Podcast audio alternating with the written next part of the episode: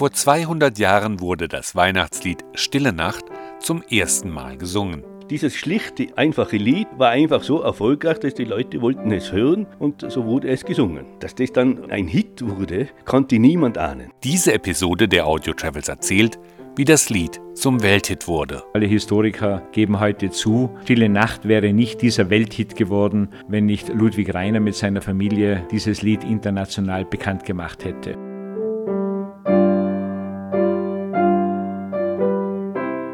Sie hören eine Folge der Audio Travels mit Henry Barchet. Das Gedicht Stille Nacht hatte der Salzburger Dichter Josef Mohr bereits 1816 verfasst. Die Melodie dazu schrieb Franz Xaver Gruber in Arnsdorf. Dass es 1818 zum ersten Mal öffentlich gesungen wurde, war der Not geschuldet, erzählt die Salzburger Stadtführerin Heidi Hochrieser. Er war verzweifelt.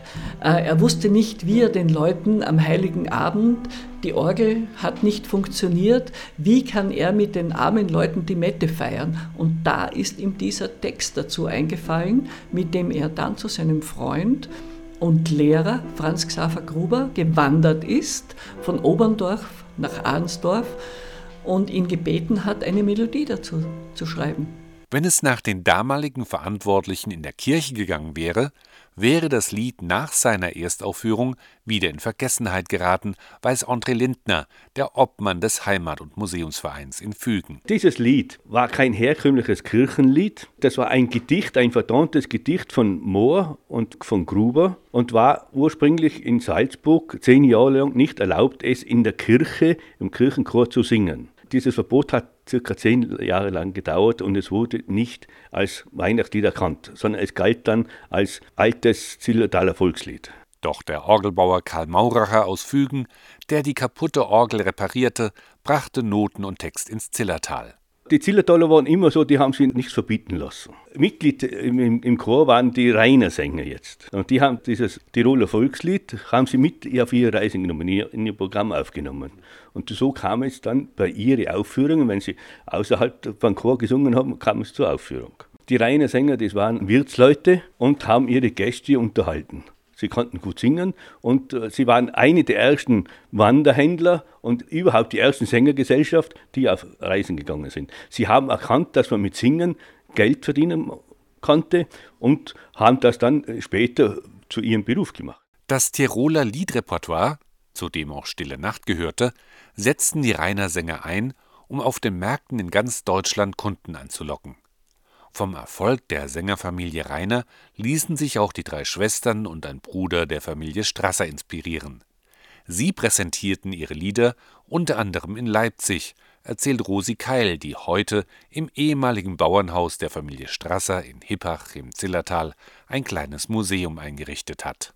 Das war eine Bauernfamilie, die haben auch ein Krämergeschäft und die haben auch Handschuhe verkauft. Und die sind immer im Herbst dann weg, meistens die meisten, und sind bis zum Frühjahr unterwegs gewesen und haben da das Zeug verkauft. Und zufällig 1831 waren die vier Strasser in Leipzig auf dem Markt. Da waren sie da auf dem Markt, wollten sie Sachen verkaufen und da haben sie gesungen. Und die Leute haben das gehört auf dem Markt, dass sie gut singen können. Und dann sind sie eingeladen worden zum Vorsingen. Und da haben sie 1831 dann ein Konzert gegeben im Hotel Bologna in Leipzig. Und die haben viele Lieder gesungen, für die Blumen und für die Berge und so weiter. Und das Stille Nachtlied haben sie auch als Tiroler Lied gesungen in Leipzig. Und so ist das Lied eigentlich bekannt geworden, aber nicht als Weihnachtslied von ihnen, als Tiroler Lied. Schon zuvor hatte das Lied bereits 1822 einen Popularitätsschub bekommen, als es bei einem Konzert für den österreichischen Kaiser Franz I. und den russischen Zar Nikolaus I. im Fügener Schloss gesungen wurde. Die hohen Herrschaften, sprich äh, Kaiser Franz und Zar Alexander, kamen von der Rückreise von Verona, trafen sie sich im Schloss zu Fügen. Der Besitzer des Schloss zu Fügen war der Kämmerer, der Graf Dömhoff und der Kämmerer, das wird, heute würde man sagen, der Manager vom Kaiser.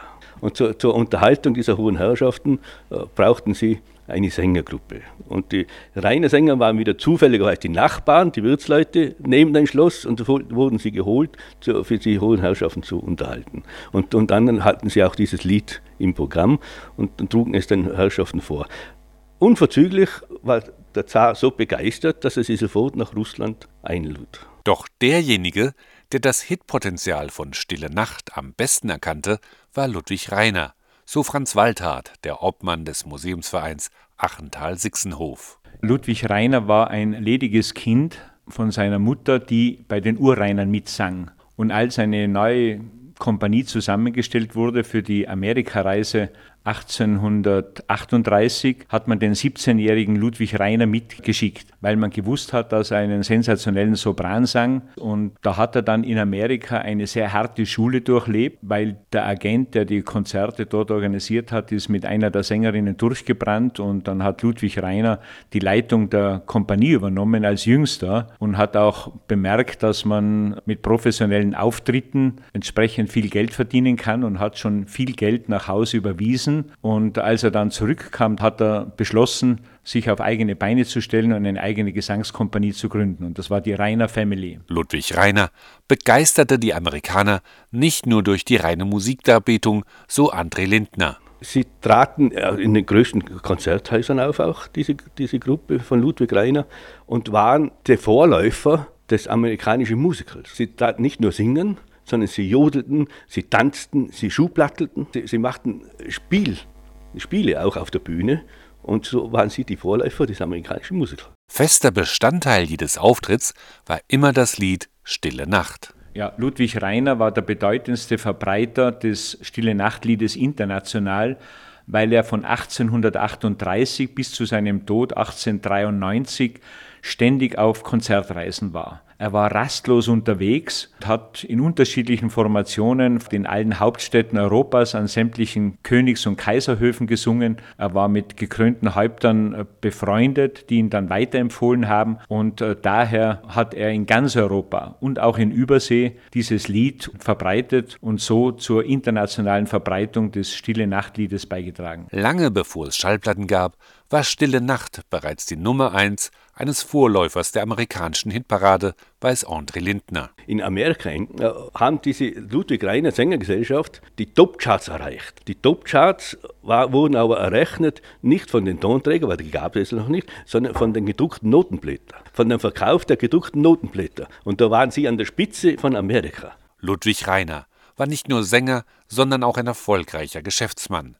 Mit seinen Einkünften baute er das elegante Seehotel am Achensee, wo er zu Lebzeiten auch immer wieder selbst auftrat. Erinnerungsstücke an Ludwig Reiner, wie zum Beispiel seine große Reisekiste, die er auf Tourneen mitführte, zeigt Franz Waldhardt im Sixenhof, der das Heimatmuseum Achental beherbergt. Alle Historiker geben heute zu, Stille Nacht wäre nicht dieser Welthit geworden, wenn nicht Ludwig Reiner mit seiner Familie und seinen Gesangskompanien dieses Lied international bekannt gemacht hätte. Einzig eine Tonaufnahme von Ludwig Reiner gibt es nicht. Jedoch wurden seit der Erfindung von Tonträgern unzählige Aufnahmen mit Interpreten, die Stille Nacht gesungen haben, produziert. Eine der größten Stille Nacht Schallplattensammlungen hat Otto Praxmarer aus Innsbruck dem Museum in Fügen vermacht. Der hat die, die weltgrößte Plattensammlung von den Stille Nachtlieden in, in alle Sprachen gesammelt. Und mittlerweile sind es jetzt 1100 Singles. Wir haben da von Hawaii Aufnahmen, wir haben von Afrika Tutu-Dialekt eine Aufnahme. Bing Crosby ist natürlich auch dabei. Jeder berühmte Sänger hat einmal das Stille Nachtlied einmal aufgenommen. Man kann sagen, es kam kein berühmter Sänger beim Stille Nachtlied vorbei. Dass Stille Nacht ein Welthit wurde und bis heute an Heiligabend gesungen wird, hätten sich wohl auch Franz Xaver Gruber und Josef Mohr vor 200 Jahren nicht vorstellen können. Dieses schlichte, einfache, für das menschliche Ohr einfache Lied war einfach so erfolgreich, dass die Leute wollten es hören und so wurde es gesungen. Dass das dann ein, ein Hit wurde, konnte niemand ahnen. Sie hörten eine Folge der Audio Travels mit Henry Barchet.